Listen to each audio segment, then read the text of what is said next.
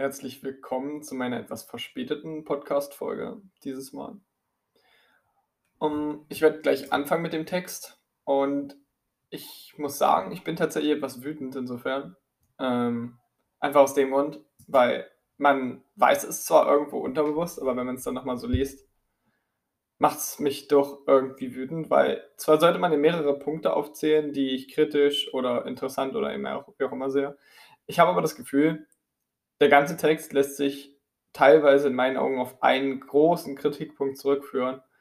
Und zwar, dass die Geberländer sich gefühlt zumindest, gerade jetzt nach dem Text, einfach überhaupt nicht für die Menschen interessieren. Die Geberländer interessieren sich für Resultate, die Geberländer interessieren sich dafür, dass es dann entweder äh, im Falle von EU jetzt weniger Flüchtlinge gibt oder weniger Flüchtlingsströme, die zur EU kommen. Hauptsache, es funktioniert irgendwas in die Richtung. Aber was die Menschen wirklich brauchen und was die wollen, darauf wird kein Wert gelegt. Teilweise zumindest. Natürlich nicht von den humanitären Helfern vor Ort selber, aber auch von den Agenturen habe ich das Gefühl, weil die zumindest nicht, nicht beabsichtigt, aber sie sind nun mal davon abhängig, was die Geberländer wollen und was, äh, wofür die halt ihr Geld geben. Und danach richten sich die Agenturen ganz offensichtlich und auch ihre Ressourcen. So, und dementsprechend hat sich zwar die Transparenz beispielsweise, wird angesprochen, äh, war halt ein Problem, hat sich verbessert, aber auch nur für die Geberländer warum auch für die Leute, die, äh, die da leben, weil zum einen kostet es der Zeit und Geld, das nicht, die nicht bezahlt wird letztendlich, so in Anführungsstrichen, wofür es halt eigentlich keine Ressourcen gibt. Zum anderen ist es auch so, dass die Leute dort vor Ort ja am Ende noch Kritik üben könnten, dass es ja gar nicht wirklich was für die Leute selber bringt, sondern nur für gewisse Strukturen oder so. Das will man ja natürlich nicht. Zum anderen ist es so, dass denen oft grundlegende Informationen fehlen, wie im Text geschrieben wird. Das kann natürlich, das sehe ich noch ein, ähm, das wurde ja, glaube ich, auch angesprochen im Text, das sehe ich noch ein. Das muss nicht zwangsläufig daran liegen, dass es nicht bezahlt wird. Es kann auch einfach sein, wie wir im letzten äh, Seminar äh, beziehungsweise in der letzten Sitzung angesprochen haben, dass es bei den humanitären Helfern auch oft mal Angst vor Enttäuschung ist, dass sie quasi mit ihrer ganzen harten Arbeit jetzt doch nicht wirklich was gebracht haben und dass sie dann halt letztendlich ähm, ja, negatives Feedback bekommen würden und dass sie davor dann halt vielleicht Angst haben, ähm, den Leuten, ähm, mit den Leuten drüber zu sprechen, wie es denn gelaufen ist oder ähnliches. Oder halt die Leute auch im Allgemeinen, wenn man ihnen jetzt von, von den Projekten oder von den Zielen der Projekte erzählt, äh, bei den Leuten selber Enttäuschung ausruft. Das will man ja auch nicht unbedingt, weil man ja auf deren Mitarbeit teilweise angewiesen ist. Zum anderen ist es ja auch so, dass äh, Infos über An- und Abreisen, Lieferzeitpunkte von Waren und so weiter und so fort die humanitären Helfer in Konfliktregionen angreifbar macht. Es wurden ja auch schon besprochen, dass oftmals solche Laster überfallen werden und beklaut werden, etc. Und wenn man dann jetzt ähm, einfach so mit dem Dorf die Information teilt, wo dann halt irgendwer ist, der das doch vielleicht ein bisschen anders sieht und dann ähm, mit der, mit dem, mit einer Konfliktpartei in Verbindung steht, sage ich jetzt mal, und denen die Information weitergibt, ist es ja auch letztendlich gefährlich. Nicht nur für die Ware, sondern auch für die Leute selber. Außerdem ähm, ist es ja auch so, dass nicht immer in der humanitären Hilfe alles ähm, sage ich jetzt mal, plangemäß abläuft. Manchmal kommt ja dann vielleicht eine Lieferung erst später, weil es irgendwie Probleme mit irgendwelchen Strukturen gab oder mit irgendwelchen Staatschefs oder was auch immer. Und dementsprechend verlassen sich die Leute dann vielleicht manchmal zu sehr darauf, eventuell.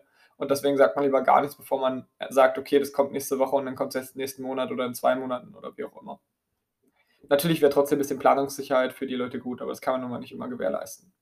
Und vielleicht ist auch noch ein Punkt, dass die Leute von der humanitären Hilfe, nachdem sie halt den ganzen Tag dafür verbracht haben oder damit verbracht haben, ähm, zu Leben zu retten oder irgendwelche Strukturen aufzubauen etc., dass sie dann halt am Abend keine Lust haben, Leuten ähm, aufwendig zu erklären, gerade auch wenn bei Sprachbarrieren etc., was dann jetzt gemacht werden soll, was es bringt und was es nicht bringt und dann vielleicht auch noch äh, im schlimmsten Fall in Frage gestellt zu werden, dass, äh, ob das überhaupt sinnvoll ist oder nicht.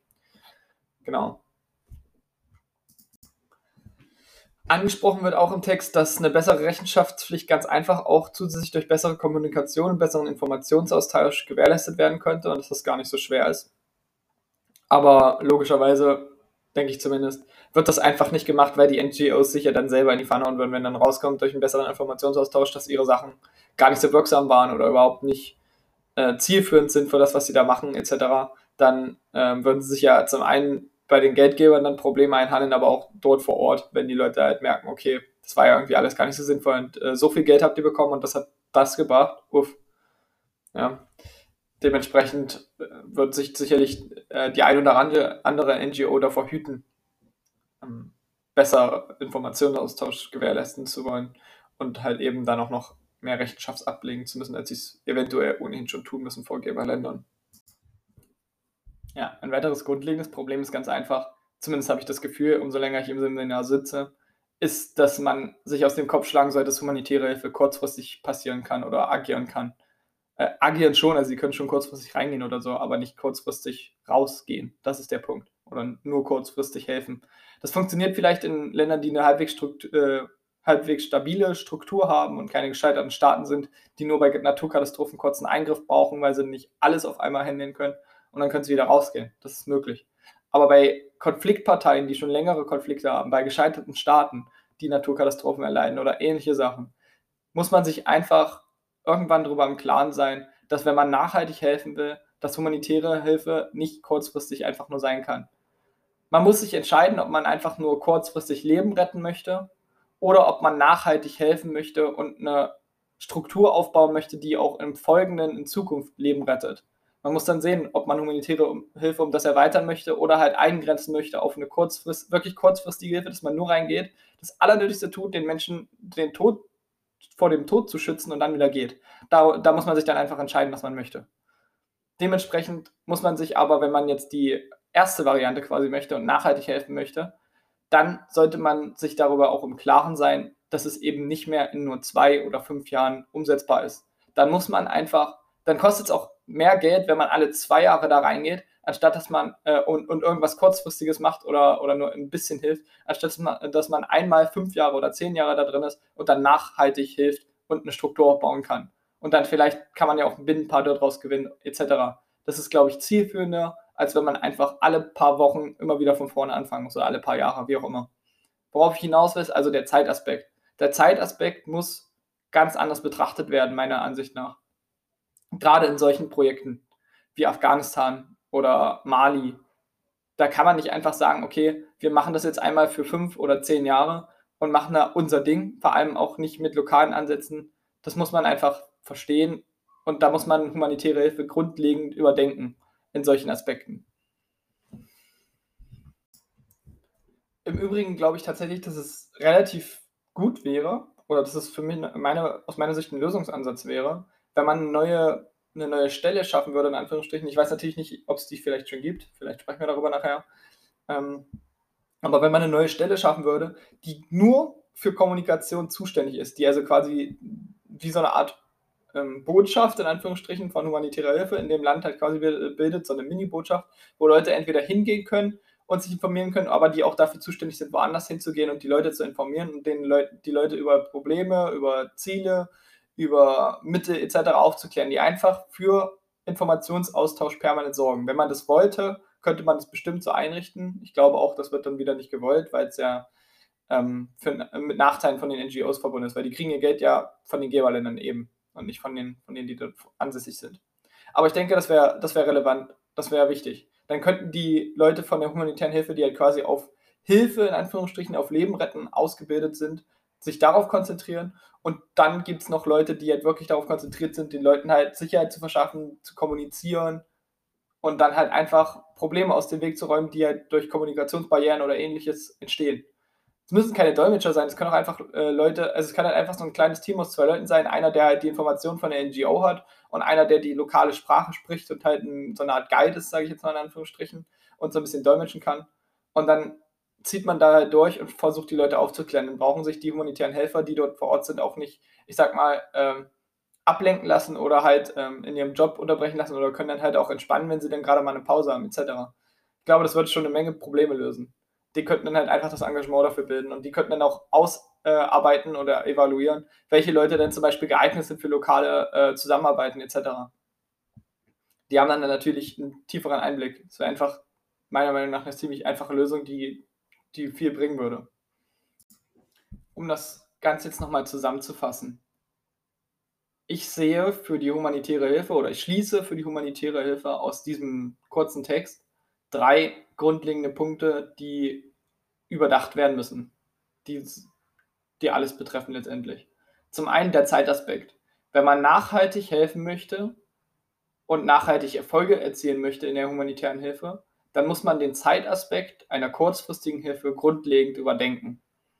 Ob man sich dann für die bereits angesprochene erste Variante entscheidet und nachhaltig hilft oder ob man sich für die kurzfristige Variante äh, entscheidet und wirklich nur darauf aus ist, die also das Wichtigste zu schaffen, also quasi Leben nur zu retten und dann wieder zu gehen, aber nicht nachhaltig zu helfen, das, dann passiert es halt in einem Jahr wieder.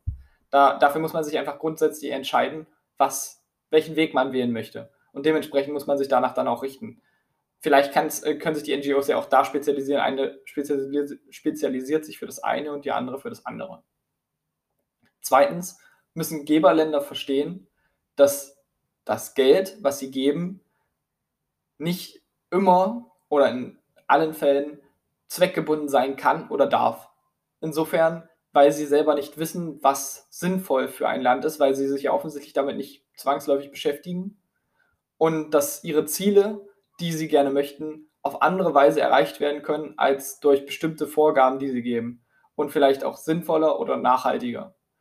Ob sich die Länder dafür nicht interessieren oder ob sie das schlichtweg auch gar nicht wollen, weil sie andere Interessen dahinter verfolgen, das ist was anderes. Das ist ein strukturelles Problem dann in den Geberländern. Und dafür kann die humanitäre Hilfe nicht zwangsläufig was, aber grundsätzlich muss dafür was geändert werden.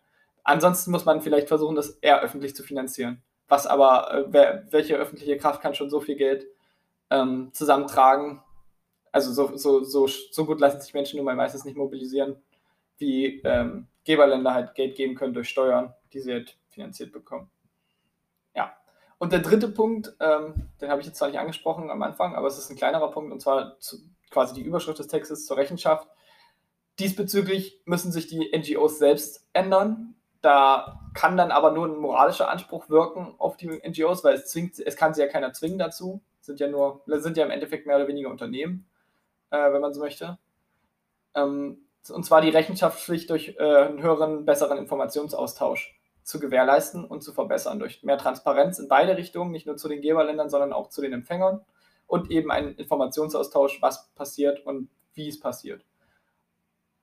Die Sache ist halt aber eben dementsprechend die, dass die Geber, äh, dass die NGOs das natürlich nicht unbedingt möchten, weil sie ja dann eventuell schlechter dastehen. Das ist ja, also es kann sie keiner zwingen. Da wären wir dann vielleicht wieder an meinem Ansatz meiner supranationalen Organisation, die NGOs dazu dann zwingen könnte äh, im etwaig.